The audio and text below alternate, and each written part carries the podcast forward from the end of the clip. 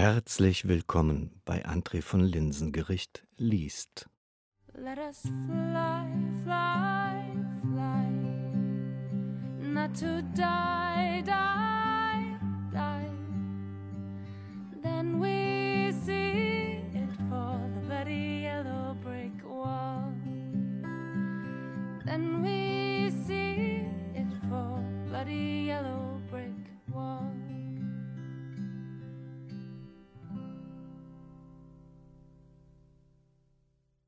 nächsten Tag war es soweit. Treffpunkt Sandkasten. Alex hatte die Maschine am Straßenrand außer Sichtweite geparkt.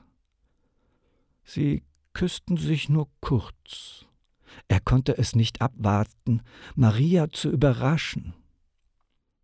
Was dann folgte, war eine Überraschung anderer Art. Maria schaute misstrauisch auf das Motorrad. Sie wusste, dass sich keiner der Eltern ihrer Klassenkameraden so etwas leisten konnten.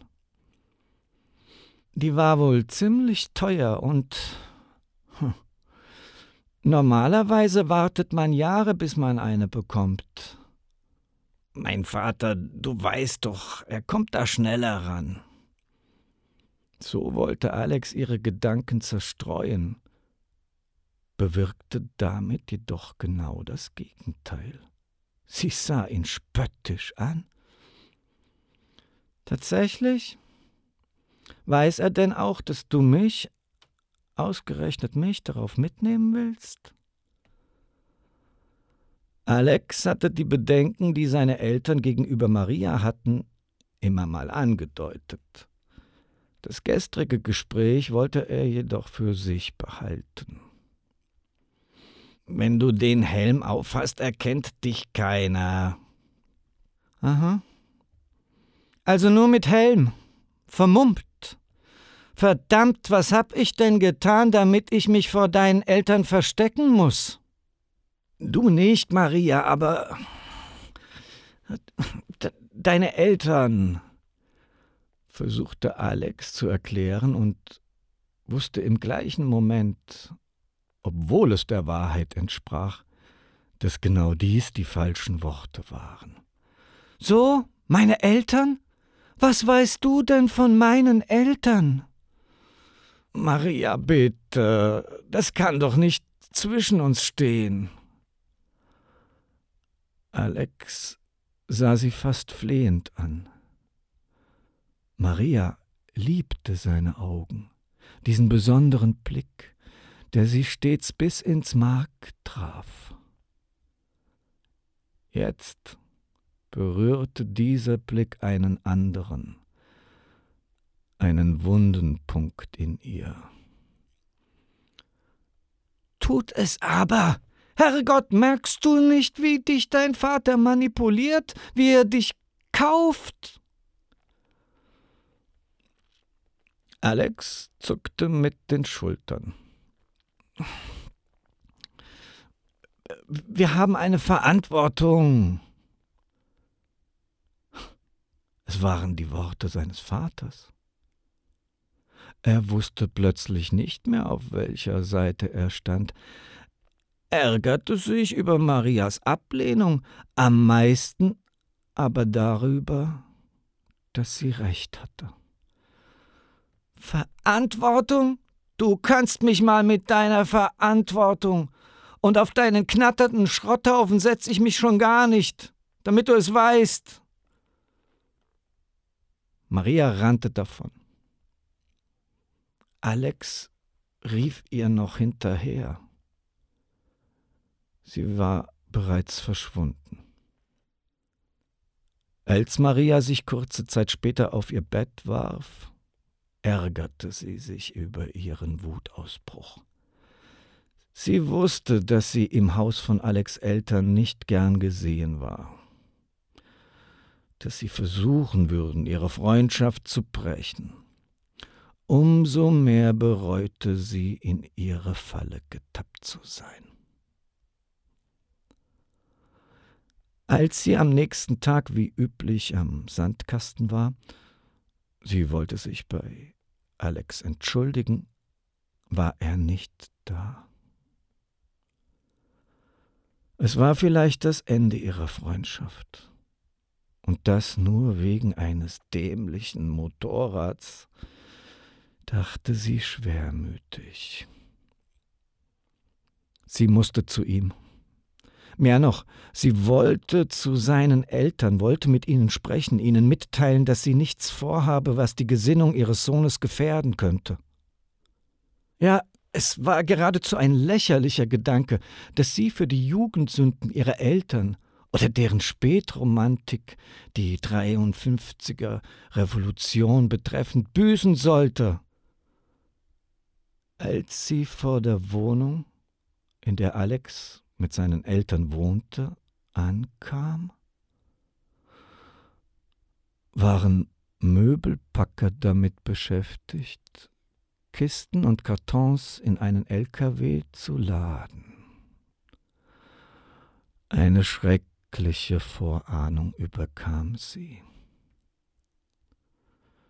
Ähm, wer zieht um? Und wohin? Fragte sie einen der Möbelpacker mit betont beiläufigem Gesicht. Darf ich Ihnen nicht sagen, war die knappe Antwort die im Grunde überflüssig war.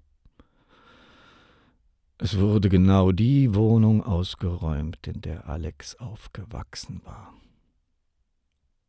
Am Abend waren die Arbeiter verschwunden. Am Abend waren die Arbeiter verschwunden und mit ihnen Alex und seine Eltern. Warum hatte ihr Alex nichts gesagt? Schweren Herzens ging sie nach Hause. Sicher würde er kommen zum Sandkasten mit seinem Motorrad. Er kam nicht. Es dauerte Tage, bis sie ihn wiedersah in der Stadt auf dem Sitz hinter ihm klammerte sich ein junges Mädchen an ihn, lehnte ihren Kopf an seine Schultern. Sie trug keinen Helm. Ihre langen blonden Haare wehten im Fahrtwind. Let us fly, fly, not to die, die, die. Then we see it for the bloody yellow brick wall. Then we see it for bloody yellow.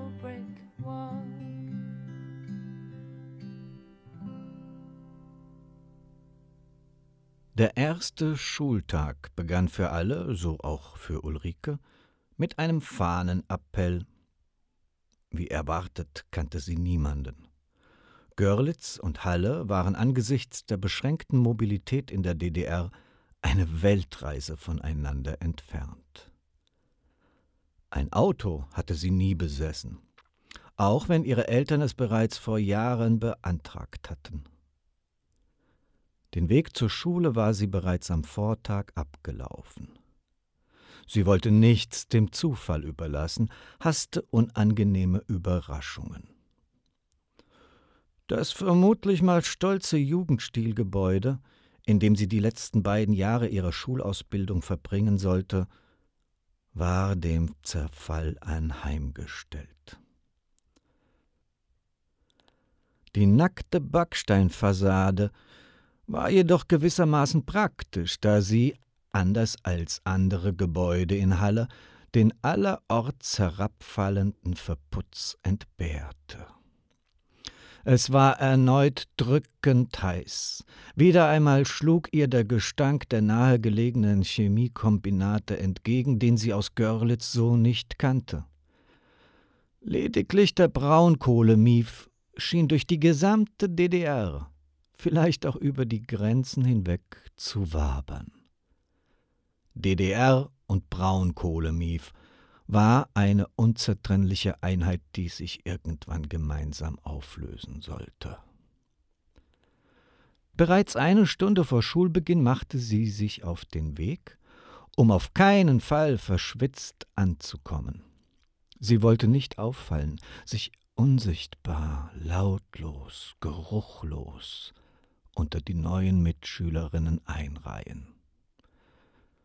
Wer zu ihr passte, wem sie sich anvertrauen könnte, würde sich in einem langwierigen Prozess herausstellen. Fahnenappell auf dem Schulhof. Sie drückte sich in die hinterste Reihe. Niemand sollte sie ansprechen. Noch nicht. Trotzdem wurde sie von vielen misstrauisch beäugt. Es folgten die üblichen Ansprachen. Sie unterschieden sich nicht von dem, was sie Jahr für Jahr in Görlitz zu hören bekommen hatte. Freiheit, Gleichheit, Klassenkampf, der Sieg des Sozialismus, die Überlegenheit des Arbeiter- und Bauernstaates, weichgekochte Massenrhetorik. Dann wurde die Internationale gesungen. Und trotzdem war etwas auffällig anders. Der hier und da schiefe Gesang wurde von einer Gitarre begleitet. Obwohl die Gitarrespielerin mit aller Kraft die Saiten traktierte, passte das an Marschmusik erinnernde Stück nicht zu den gläsernen Gitarrenklängen. Dass man dennoch sie, die begleitende Musikerin, auserwählt hatte, konnte nur bedeuten, dass genau sie eine besonders linientreue war, von der sie sich in Acht nehmen musste. Wie sich kurze Zeit später herausstellte, war die Gitarrespielerin ausgerechnet in Ulrikes Klasse. Sie wollte einen Bogen um sie machen, setzte sich im Klassenraum in die letzte Reihe. Und dennoch faszinierte sie das fremde Mädchen. Waren es die berühmten Gegensätze, die sich anzogen? Oder doch die Gemeinsamkeit, die sich ihr aufdrängten? Äußerlich sahen sie sich verblüffend ähnlich. Sie hatten etwa die gleiche Größe, die gleiche schmale Figur, die gerade eben schulterlangen, dunkel schimmernden Haare, die Stupsnase, der Schmollmund.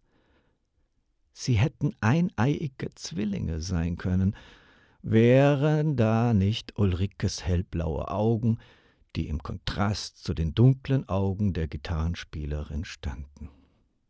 Es war aber nicht nur das Äußere in dem sich Ulrike wiederfand. Die Bewegung, das Lächeln, es war, als schaue sie in einen Spiegel. Offenbar ging es der Musikerin ähnlich. Sie kam direkt auf Ulrike zu, blieb vor ihrem Tisch stehen und sprach sie an, ohne Umschweife. Neu hier? Ulrike nickte schweigend schaute zur Seite, hoffte, dass das Gespräch damit beendet wäre. Und doch wünschte sie sich, dass die andere bliebe.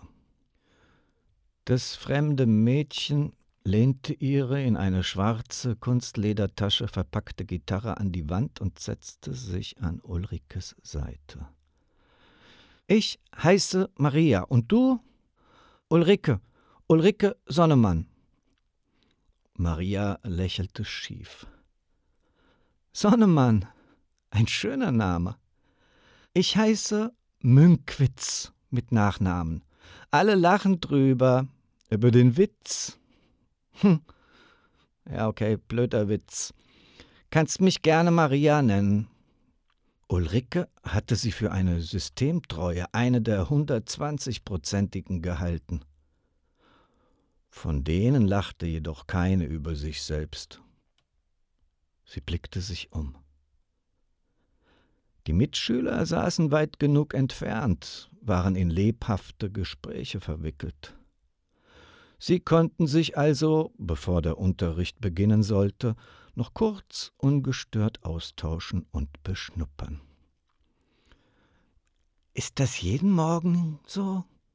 wollte Ulrike wissen.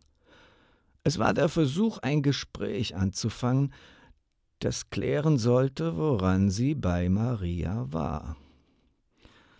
Am Anfang vom Schuljahr und wenn Feierlichkeiten sind, kennst das ja sicher. Nicht schlecht mit der Gitarre, erwiderte Ulrike und ärgerte sich gleich über ihr verlogenes Kompliment. Vertrauen aufzubauen ging anders. Wirklich? Die haben mich dazu verdonnert. Quäkende Schalmeien würden besser passen. Ulrike versuchte ihr Grinsen zu verstecken. Ich wollte auch schon immer Gitarre lernen, versuchte sie erneut auszuloten. Tatsächlich? Kann ich dir beibringen, wenn du willst. Maria war auffallend blass. Vielleicht, dachte Ulrike, wird man hier in Halle blass. Wohnst du schon immer in Halle? Maria seufzte leise und dachte an Oma Heddes Garten. Leider ist ein ziemlich dreckiges Nest. Die Chemiefabriken und die Trappis verpesten die Luft. Man gewöhnt sich dran. Bleibt einem nichts anderes übrig. Ulrike horchte auf. Kritik am System und das auch noch gegenüber einer neuen war riskant. Aber vielleicht konnte man hier in Halle eher als in Görlitz seine Klappe aufreißen. Und du? Wo kommst du her? Görlitz. Wow, polnische Grenze. Ist ja ziemlich weit weg. Was verschlägt dich und deine Familie in dieses. Maria verstummte schlagartig. Die Lehrerin, Frau Grenzig, alle nannten sie die Kretzig, betrat den Klassenraum. Sie selbst war stolz auf ihren Namen, der er an Egon Krenz erinnere, einer ihrer Vorbilder. Ihr grauer Rock, dazu die blassgrüne Bluse, passten ins Konzept. Die Haare standen ihr einzeln ab, wie elektrisiert. Es war der typische Geruch, der sie wie eine Wolke umgab. DDR-Parfüm. Casino Deluxe. Stilecht. Alles passte zusammen. Maria blieb neben Ulrike sitzen. Es war ein gutes Gefühl für beide. Die Kretzig kam gleich zur Sache. Sie war offenbar vorgewarnt.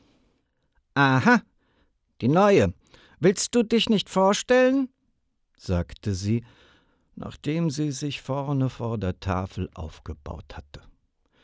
Ihr Blick war zielstrebig durchs Klassenzimmer gewandert, in dem es schlagartig still geworden war und bei Ulrike und Maria hängen geblieben. Ulrikes Herz raste, als sie den bohrenden Blick der Kretzig bemerkte. Sie stand auf, spürte ihre zugeschnürte Kehle, räusperte sich angestrengt. Und? Spricht man in Görlitz kein Deutsch? Sonnemann, Ulrike Sonnemann. Na also. Die Kretzig blickte zu Maria, schüttelte den Kopf. Da haben sich ja die zwei Richtigen gefunden. Kannst dich wieder setzen. Der Unterricht begann. Mathe. Ulrike kam gut mit. Zumindest das beruhigte für den Anfang. Ab und zu lächelte ihr Maria zu. Der straffe Unterricht ließ keine Unterhaltung, kaum ein Flüstern zu. In der Mittagspause verschwand Ulrike in der Toilette. Sie musste aufatmen, alles sortieren, alles einordnen.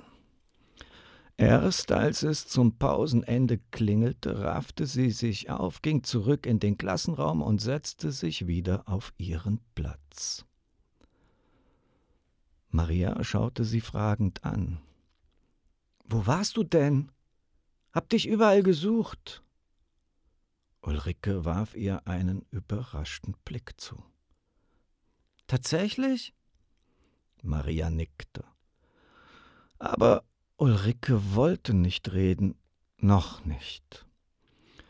Der nächste Lehrer ließ jedoch auf sich warten. Maria blieb dran. Sag mal, wie ist es denn so in Görlitz? Marias direkte Art war für Ulrike neu, fast ein bisschen unangenehm. Wusste Maria von ihrer Zwangsversetzung? Ulrikes Mutter hatte sie gewarnt. Sie musste zurück, Deckung suchen. Willst du wissen, warum ich hier bin? Dann sag das doch. Aber es geht dich nichts an, zischte sie leise in Marias Richtung. Aus den Augenwinkeln sah sie, wie ihre Sitznachbarin leicht zurückzuckte. Entschuldige. Maria atmete tief ein und aus, suchte nach Worten. Du hast wahrscheinlich recht, es geht mich nichts an. Aber vielleicht könnten wir doch. Doch was? fuhr Ulrike sie erneut an. Maria sah sie mit großen Augen an. Vielleicht Freundinnen sein? Jetzt zuckte Ulrike zusammen. Freundinnen. Sie wollte weglaufen. Nicht vor Maria, vor sich selbst. Du kennst mich doch gar nicht. Naja, wir könnten uns ja kennenlernen. Hey, ihr beiden, geschwätzt wird nicht. Herr Schulte, Lehrer für Staatsbürgerkunde, war ein kleiner, hagerer Mann mit glatt zurückgekämmten Haaren. Er war plötzlich da, stand vorn, wo zuvor schon die Kretzig gestanden hatte. Sein Thema war die glorreiche Geschichte des Arbeiter- und Bauernstaates. Er kannte offenbar nur das eine, hatte es scheinbar auswendig gelernt, Wort für Wort, um nichts Falsches zu sagen. Diskussion gab es keine. Alle nickten. Das war die Hauptsache. Um drei Uhr war der Unterricht zu Ende. Ulrike nahm ihre Tasche, verließ mit schnellen Schritten und gesenktem Kopf den Klassenraum und ging die Treppen hinunter zum Ausgang. Hey, Ulrike, wohnst du hier in der Nähe? Maria stürmte die Treppe herab hinter ihr her und holte sie schnell ein. Ulrike hatte es still und leise gehofft. Sie war extra langsam gegangen. In der Platte. Und du? Den Rest der Treppe gingen sie nebeneinander. Andere rannten um sie herum, warfen ihnen Blicke zu. Nicht in der Platte, dafür in so einem hässlichen Altbau in der Stadt. Klo im Treppenhaus antwortete Maria mit einem schiefen Grinsen. Ulrike winkte ab. Besser als in diesen grässlichen Vorstadtbunkern. Find ich gut. Was findest du gut? Doch nicht etwa diese Plattenbauten? Nein, so wie du redest, antwortete Maria lächelnd. Sie hatten gerade das Schulgebäude verlassen und gingen im gleißenden Sonnenlicht über den Hof, da stieß Maria Ulrike in die Seite und beugte sich zu ihr. Die da drüben, vor der musst du dich in Acht nehmen. Am Schulausgang stand ein Mädchen in FDJ-Uniform. Sie unterhielt sich angestrengt mit der Kretzig. Sie heißt Lisa. Lisa Pelzig, aber ich sag immer Pelzig. Der Name passt irgendwie. Sie verpetzt alles, wenn es ihr selbst nutzen könnte. Ulrike seufzte, schaute bewusst in eine andere Richtung, um keine Gerüchte loszutreten. Die gab's bei uns auch. Im Grunde können sie einem leid tun. Oh mein Gott, Mitleid hab ich mit der nicht. Sie hat mich vor kurzem angeschwärzt. Nur weil ich einmal über Kretzigs Ausdünstung gelästert habe. Lächerlich. Die stinkt doch wie ein schlechter Puff. Findest du nicht auch? Seitdem hängt Lisas Bild in der Glasvitrine im Foyer der Schule als Vorbild für alle. Pass auf, sie kommt direkt auf uns zu, versuchte Ulrike zu warnen. Na, ihr zwei, schon dicke Freunde? Lisas Augenaufschlag war provozierend, vielleicht auch neidisch. Kampfgenossinnen, nichts weiter, erwiderte Maria kühl. So, so, Kampfgenossinnen. Man hört ja so einiges über Ulrikes Herkunft. Umso mehr muss man sich um die Neuen kümmern, findest du nicht auch, Lisa? Lisa schüttelte misstrauisch den Kopf. Offenbar hatte sie eine Aufgabe. Horch und guck, angestachelt von der Kretzig. Es war zu offensichtlich, als dass sie es noch verbergen konnte.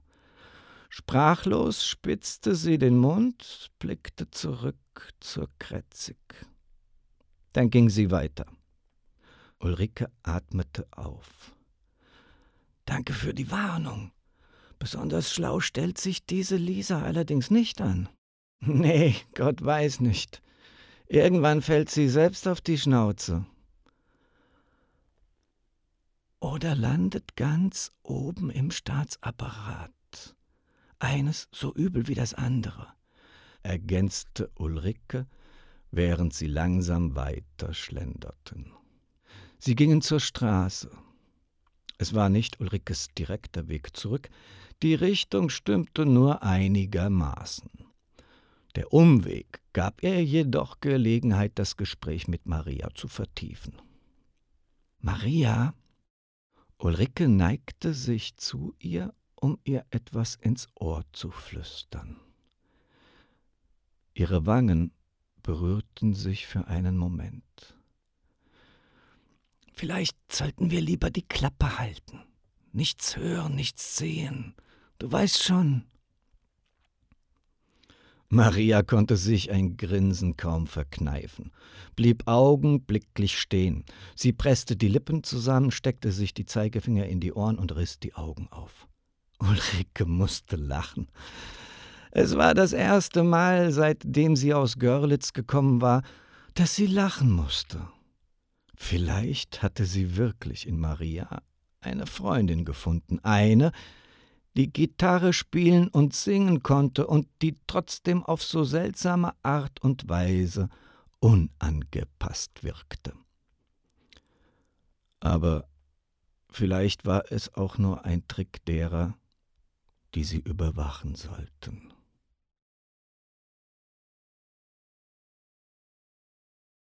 Let us fly, fly, fly, not to die, die, die. Then we see it for the bloody yellow brick wall. Then we see it for bloody yellow brick wall. Als Maria an diesem Spätnachmittag nach Hause kam, war sie gut gelaunt. Und das, obwohl ihre neue Freundin Ulrike erst so abweisend, gewissermaßen unfreundlich war. Maria war sich absolut sicher, es war die Angst vor dem Neuen, vor dem Ungewissen, was Ulrike im Gesicht gestanden hatte. Ihre anfängliche Unfreundlichkeit war nur Fassade, ein Schutz vor dem Unbekannten und einer möglichen Enttäuschung. Was in Wirklichkeit in Ulrike schlummerte, konnte sie jedoch nur ahnen. Und doch hatte sie es gleich zu Anfang gespürt. Sie waren sich sehr ähnlich, nicht nur äußerlich. In den nächsten Tagen hingen sie oft zusammen, auf dem Schulhof, saßen in jeder Stunde nebeneinander. Sie kicherten und schwätzten. Es dauerte nicht lange, bis sie im Unterricht getrennt wurden. Auf dem Schulhof wurden sie von der Pausenaufsicht und Mitschülern genauestens beobachtet. Nicht nur von Lisa. Umso mehr wuchs das Bedürfnis, sich auszusprechen. Einfach ungefiltert herauskotzen, was ihnen der gesellschaftlich verordnete Maulkopf verweigerte. Am Sonntag sollte es soweit sein. Ulrike hatte sich vorgenommen, Maria ihr Dachgeheimnis zu zeigen. Der Samstag zuvor gehörte jedoch Marias Mutter. Es war ihr 55. Geburtstag. Als Geschenk hatte Maria etwas auf dem Schwarzmarkt ergattert, was ihrer Mutter gefallen würde. Offiziell gab es keinen Schwarzmarkt. Umso mehr blühte das Tauschgeschäft mit Dingen, die es in der DDR nicht gab.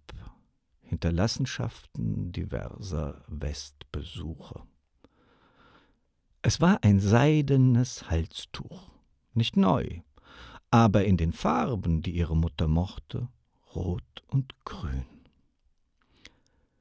In den letzten Jahren hatte sie sich beschwert, dass ihr Hals immer faltiger würde, irgendwie herunterhing. Maria konnte dem zwar nicht zustimmen, aber das Halstuch würde ihr die Chance geben, den Makel zu überdecken. Außerdem fror sie immer häufiger, auch wenn es warm war. Es wäre eine schöne Geburtstagsfeier geworden, hätte sich nicht ihr Cousin Jupp mit Frau und Kindern angesagt. Es war nicht der erste Besuch dieser Verwandten, aber sie waren von Mal zu Mal schwerer zu ertragen. Eigentlich hatte sich Onkel Jupp bereits zu Marias Konfirmation angekündigt. Ein wichtiges Geschäft war ihm jedoch dazwischen gekommen. Früher hatte Maria immer ihr Zimmer räumen müssen, wenn Onkel Jupp mit Familie auf der Matte stand. Sie hatte es seinen beiden verwöhnten Kindern überlassen müssen. Onkel Jupp und seine Frau, die selten etwas sagte, schliefen im elterlichen Ehebett. Maria zog dann mit ihren Eltern für eine, manchmal auch zwei Nächte in die Gartenlaube. Diesmal hatte Onkel Jupp angekündigt, im Interhotel zu übernachten. Er sei befördert worden, verdiene nun erheblich mehr als früher, könne sich das beste Hotel am Ort ohne weiteres leisten, hatte er erklärt. Maria war erleichtert.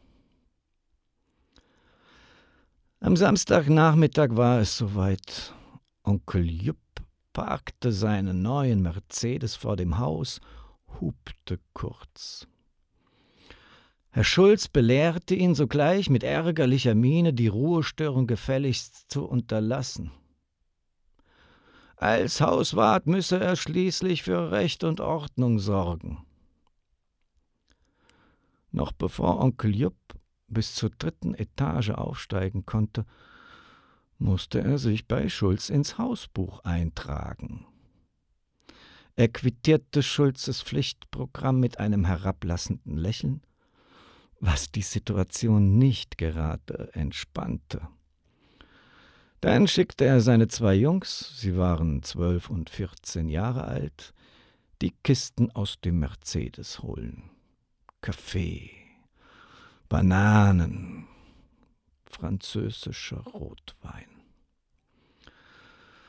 Schulz schaute der Karawane argwöhnisch hinterher und knallte dann die Tür zu seiner Erdgeschosswohnung zu. Da Onkel Jupp auch Marias Patenonkel war, hatte sie ihm den jährlichen Geburtstagskuchen und die Extraportionen Kaffee zu verdanken, die pünktlich Anfang Juni im Haus Münkwitz eintrafen.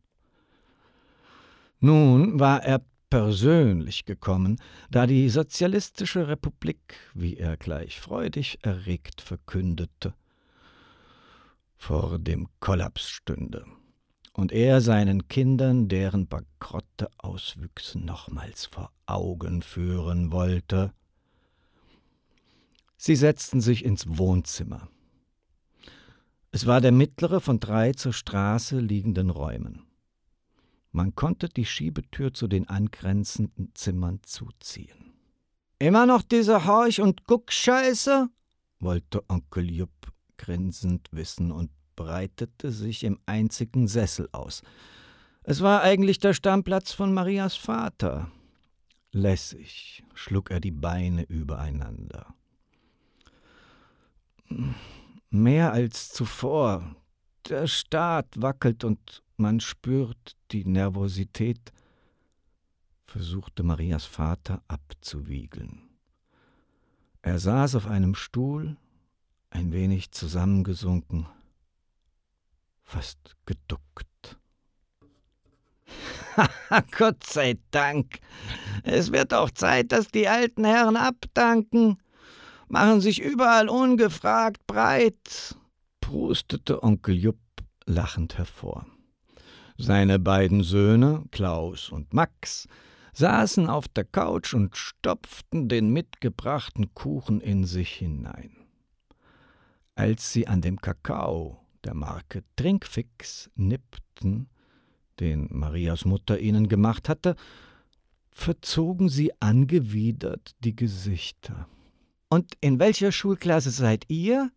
Maria setzte sich zu den Jungs wollte ein Gespräch mit ihnen anfangen. Sie zuckten nur mit den Schultern und nahmen sich ein weiteres Stück Kuchen. Fünfte und siebte. Sie gehen auf eine Privatschule im Taunus. Das staatliche Gymnasium war nichts für sie. Es war das erste, was von Ilse, Onkel Jupps stiller Frau, zu hören war. Aber im Tennisclub haben sie den ersten Platz belegt. Es klang fast wie eine Entschuldigung. Offenbar entsprachen die schulischen Leistungen der beiden nicht den Erwartungen der Eltern. Tennis, das wäre doch auch etwas für dich, nicht wahr, Maria? Onkel Jupp schaute Maria an. Er sagte es mit einem provozierenden Unterton, wusste, dass es das in der DDR kaum gab. Tennis ist nicht gerade mein Sport, entgegnete Maria zurückhaltend. Ist nur etwas für verwöhnte Bubis, hätte sie eigentlich erwidern wollen. Tennis ist nur etwas für Mitglieder der Parteikader, wäre die Antwort gewesen, auf die Onkel Jupp gewartet hatte. Es lag eine unheilvolle Spannung in der Luft. Ach, äh, kennt, kennt ihr den schon? Wenn Onkel Jupp zu Besuch war, glänzte Marias Vater mit den neuesten DDR-Witzen. Sarkasmus war seine Art, die Situation zu entspannen. Wenn es nichts zu lachen gab, musste man gerade darüber lachen, war sein resigniertes Motto. Es reihte sich Witz an Witz. Die Strategie war erfolgreich. Selbst die beiden Jungs vergaßen ihren Kuchen und mussten mitlachen. Dabei wackelten ihre Bäuche im Gleichtakt. Beide hatten seit dem letzten Besuch erheblich an Gewicht zugenommen. Maria hatte sich auch dazu einen Kommentar verkniffen, fragte sich jedoch, wie das mit dem ersten Platz beim Tennismatch zusammenpassen konnte. Marias Vater hätte noch schier endlos Witze erzählen können. Onkel Job lehnte sich jedoch mit zunehmend genervtem Gesichtsausdruck zurück. Er wollte plötzlich zur Sache kommen, wie er sagte. Es wurde still.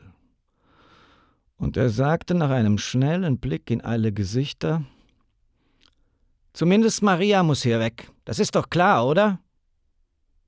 Marias Vater blickte verunsichert zu seiner Tochter.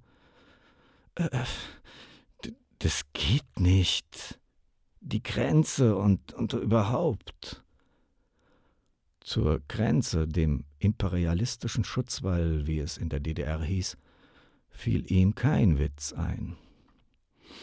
Es gibt genügend Möglichkeiten. Ist zwar nicht billig, aber. Onkel Jupp blies seine Backen auf und schaute dabei zu Maria. Immerhin bin ich dein Patenonkel. Als Maria nicht gleich reagierte, wirkte er ungehalten. Herrgott, Maria, schau dich doch einfach mal um. Hier versauerst du doch über kurz oder lang. Äh, ja, es, es gibt da so Möglichkeiten. Was denn für Möglichkeiten? fiel ihr Onkel Jupp ins Wort. Kannst ja in die Partei eintreten und diesen Erich nach dem Mund reden. Aber so wie ich dich kenne, willst du ja selbst hier raus. Ist es nicht so? Sei mal ehrlich. Maria nickte. Auch wenn sie seine überhebliche und herablassende Art hasste, so musste sie sich doch eingestehen, dass er recht hatte. Sie wollte weg, weit weg, an ferne Strände und in ferne Städte, nach Paris. Aber würde sie ihre Eltern zurücklassen können? Einmal weg, immer weg. Die DDR ließ Republikflüchtlinge nicht wieder einreisen und wenn, dann nur auf direktem Weg in den Knast. Wenn du meinst, sagte sie schließlich kurz angebunden. Sie war verunsichert wegen ihrer widersprüchlichen Gedanken und Gefühle. Onkel Jupp sah ihr forsch in die Augen. Ob ich das meine? Natürlich meine ich das. Schau dir doch den Sumpf hier an. Alles zerfällt, alles Murks, und dann diese ständige Bespitzelung. Dieser Schulz unten ist doch das beste Beispiel. Du willst ihm doch nicht die Gartenarbeit machen, oder? Maria biss sich auf die Lippe. Das war ein Wunderpunkt. Fettnäpfchen oder Provokation? Wusste Onkel Jupp vom Verlust des Gartens? Nein, nein, das das will ich nicht. Sie spürte den Stachel in der Brust. Onkel Jupp nickte, sah ihre Eltern kurz an, dann wieder sie und fuhr mit betont jovialer Stimme fort. Na also, pass auf, ich schau mich nach diesen Schleppern um und dann werde ich dich hier rausholen. Das verspreche ich dir. Sie blickte unsicher zu ihren Eltern. Die Möglichkeit eines Abschieds für immer oder mindestens bis zu deren Rentenalter schienen sie stillschweigend zu akzeptieren. Offenbar hatten sie mit Onkel Jupp bereits darüber gesprochen. Vielleicht blendeten sie auch die Konsequenz, die sich damit ergab, einfach aus, so wie sie manches andere einfach ausblendeten. Meine Eltern? Ihr Patenonkel winkte ab. Deine Eltern sind sowieso bald in Rente und können reisen. Es geht um dich. Dein Onkel Jupp lässt dich doch hier nicht versauern. Wieder blickte sie zu ihren Eltern. Sie nickten nur. Maria wusste nicht, was sie sagen sollte. Selten zuvor wurde ihr der Konflikt, in dem sie stand, so deutlich vor Augen geführt. Entweder fliehen und ihre Eltern zurücklassen oder in der DDR zu versauern, wie es Onkel Jupp nannte, waren keine wirklichen Alternativen – weil sie sowohl an der einen wie auch an der anderen Entscheidung irgendwann zerbrechen würde. So fühlte es sich zumindest in diesem Moment an. Schweigend stand sie auf, nahm die aufeinander gestapelten Teller und ging wie ferngesteuert in die Küche. Sie brauchte Luft, öffnete hastig das Fenster. Dann trat sie zur Spüle und starrte auf den Abwasch. Ihre Mutter folgte ihr stellte sich neben sie und legte ihr die Hand auf die Schulter. Er meint es doch nur gut. Diese, äh, diese überhebliche Art kotzt mich an, entgegnete Maria und starrte weiter auf das Geschirr. Immerhin ist er dein Patenonkel, und er hat uns in den Jahren großzügig unterstützt. Und was soll ich denn deiner Meinung nach tun? Immer zu Danke sagen? Danke, danke, danke, nur weil er sich vor Jahren in den Westen verpisst hat? Wütend sah Maria ihre Mutter an. Das allein war es jedoch nicht, was in ihrer Brust nagte. Ihre Mutter erwiderte ängstlich ihren Blick. Ich, ich weiß, Maria, ich weiß. Aber etwas Dankbarkeit sind wir ihm schuldig. Ist nun mal so. Wir hätten auch gehen sollen. Damals. Jetzt soll ich gehen, einfach fliehen, euch zurücklassen? Er stellt sich das so einfach vor. Viele sind aufgeflogen und für Jahre im Knast gelandet. Aber selbst wenn es gelingt, mit so einem Schlepper rüberzukommen, danach wird es euch verdammt schlecht gehen. Die werden euch aufs übelste drangsalieren. Das weißt du. Und Onkel Jupp weiß es genauso. Und dafür willst du ihm dankbar sein? Maria wartete die Antwort ihrer Mutter nicht ab. Sie wandte sich der Küchentür zu und sah durch den kleinen Flur zum Wohnzimmer. Etwas hielt sie zurück. Es war lange her, dass sie ihre Mutter hatte weinen sehen. Sie drehte sich wieder um, nahm sie in die Arme und drückte ihren zitternden Körper an sich. Du musst gehen, Maria. Vati und ich, wir kommen schon zurecht. Wir haben nichts mehr zu verlieren. Ihr verliert eure Tochter? Ist das vielleicht nichts? Wir können bald nachkommen. Und jetzt? Du musst das tun, was wir vor Jahren versäumt haben. Maria, du darfst nicht denselben Fehler machen. Es ist unsere Schuld. Ihre Mutter löste sich aus der Umarmung und sah Maria eindringlich an. Maria spürte einen Kloß im Hals. Mama, es ist nicht eure Schuld. Maria, es tut mir so leid. Sie hielten sich wieder aneinander fest. Dann löste sich Maria und sah ihre Mutter an. Es gibt nichts, was dir leid tun müsste, Mama. Als Maria ins Wohnzimmer zurückkam, schaute sie Onkel Jupp entschlossen an. Vielen Dank, Onkel Jupp. Danke für alles, was du für uns getan hast. Die Pralinen, der Kaffee, die Bananen, das hat uns sehr geholfen, mir und meinen Eltern. Und das Angebot mit den Schleusern.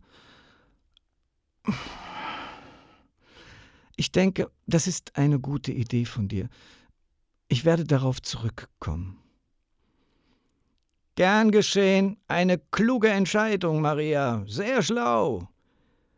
Er kniff die Augen zusammen. In seinem Gesicht war zu lesen, dass er an Marias Ernsthaftigkeit zweifelte. Maria nickte und lächelte ihn kühl an. Dann nahm sie die benutzten Kaffeetassen, ging erneut in die Küche und stellte sie in die Spüle, wo ihre Mutter bereits mit dem Abwasch beschäftigt war. Zum ersten Mal war sie froh, dass die Toilette fernab im Treppenhaus gelegen war, dort, wo es niemand hörte, als sie Onkel Jupps Schokoladenkuchen wieder auskotzte. Später am Abend, der französische Rotwein hatte ein wenig Onkel Jupps Arroganz geklettet, setzte sich Ilse an Marias Seite. Du darfst das Jupp nicht übel nehmen. Ich weiß, er wirkt immer so überheblich und besserwisserisch. Er sagt halt, was er denkt, aber er meint es dabei nur gut. Tante Ilse, ich weiß selbst, dass hier einiges im Argen liegt. Und bei euch? Ist es da nicht ähnlich? Alle werden ausgebeutet, die Reichen immer reicher, die Armen immer ärmer, und am Ende schüren die Westpolitiker nur Krieg gegen uns. Wer hat dir denn das erzählt? Ilse schaute Maria entgeistert an. Wer wohl? Das hören wir jeden Tag. Irgendwann fängst du an, es zu glauben. Und dann? Ab und zu bin ich bei einer Freundin und schaue Westfernsehen. Ist das vielleicht die Wahrheit? All die bunten Bilder? Wem soll ich glauben? So oft will ich nichts hören oder sehen, einfach nur fliegen. Wie ein Vogel. Ilse seufzte, schüttelte den Kopf. Mein Gott, Maria, du hast dich nicht verändert. Deine Fantasie, deine Träume waren schon immer deine Welt. Aber glaub mir, irgendwann reicht das nicht mehr. Irgendwann ist es Zeit aufzuwachen. Du musst es selbst erleben und die Welt mit eigenen Augen sehen. Ich wünschte, ich könnte es. Nur eins ist sicher, so einfach über die Grenze, wie sich Onkel Jupp das vorstellt, geht es nicht, selbst wenn es klappt. Vielleicht werde ich meine Eltern und Freunde nie wiedersehen. Hier ist meine Heimat, mein Zuhause, auch wenn es noch so grau ist. Das kann man doch nicht einfach so abschütteln. Da hast du natürlich recht, aber sieh mal, du bist noch jung, es liegt an dir, etwas aus deinem Leben zu machen. Maria nickte, ließ ihren Blick über die Bücherwand gleiten, dachte an Oma Heddes Garten, an ihre Worte. Alte Bäume versetzt man nicht und junge Pflanzen brauchen, um wachsen zu können, die richtige Erde, die richtige Sonne hatte Tante Ilse recht. Schien die Sonne drüben heller auf der anderen Seite des imperialistischen Schutzwalls. Zumindest konnte sich Onkel Jupp mit seiner Familie ein Bild von der DDR machen. Sie, Maria, konnte das umgekehrt von der BRD nicht.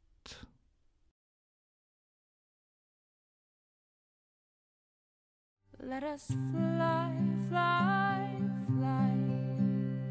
Not to die, die, die. Then we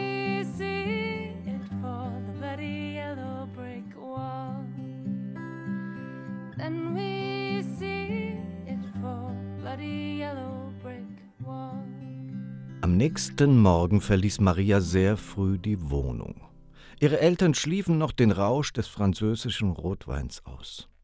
Sie schwang ihre Gitarre über die Schulter und lief die Treppen hinunter zur Straße. Eigentlich hatte sie sich erst um elf mit Ulrike verabredet. Aber sie wollte sicher gehen, Onkel Jupp nicht erneut zu begegnen, falls er seine Drohung wahrmachte, zum Frühstück das Nötigste mitzubringen. Danke und nochmals danke, Sie würde es nicht ertragen und es diesmal vermutlich nicht zur Toilette schaffen. Schlimmer noch als sein überhebliches Geplapper anhören zu müssen, war jedoch das Eingeständnis, dass er im Grunde recht hatte. Ziellos eilte sie durch die Stadt. Sie wollte die Augen verschließen. Vor jedem der roten Propagandaplakate und Banner stehend hörte sie seine spöttischen Kommentare.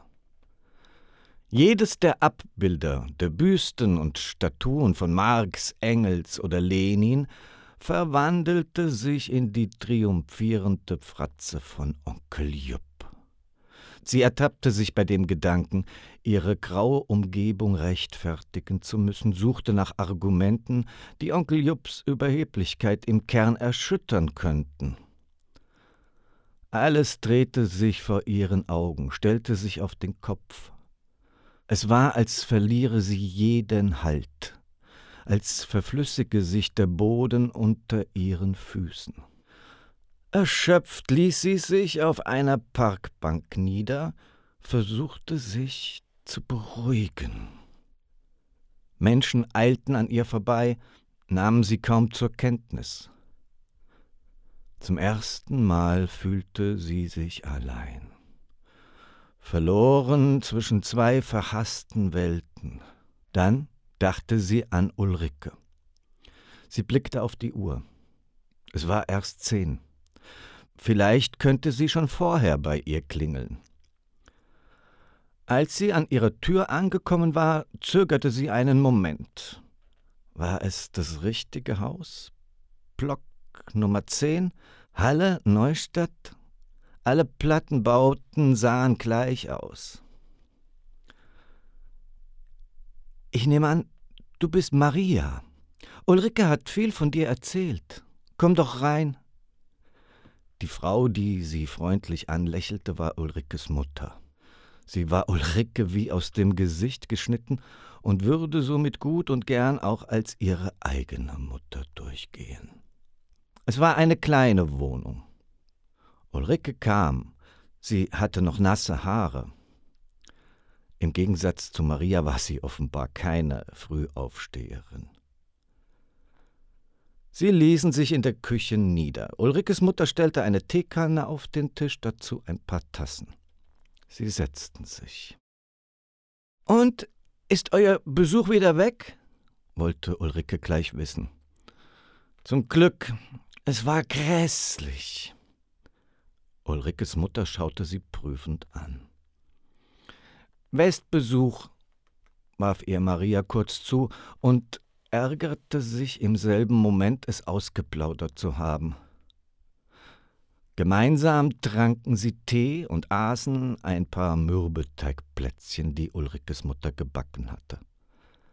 Sie unterhielten sich über die Schule, vermieden es, den Westbesuch anzusprechen. We shall never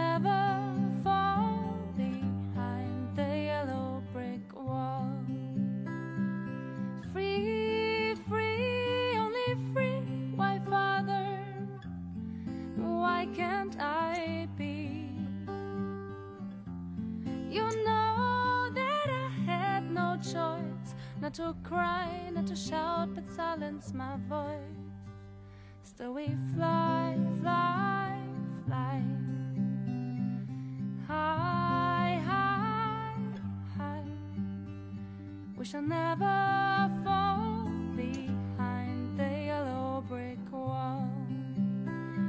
There's a lie, lie, lie. But Father, please tell me why. Is it not the faith of our youth to speak aloud and to tell all the truth? So that we fly, fly, fly high, high to the sky. We shall never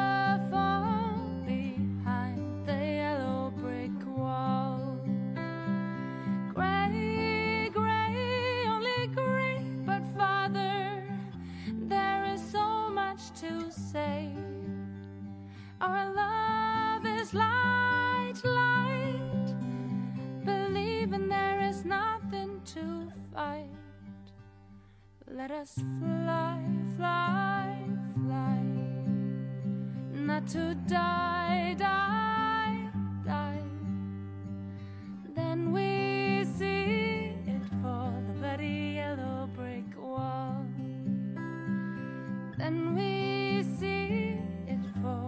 body.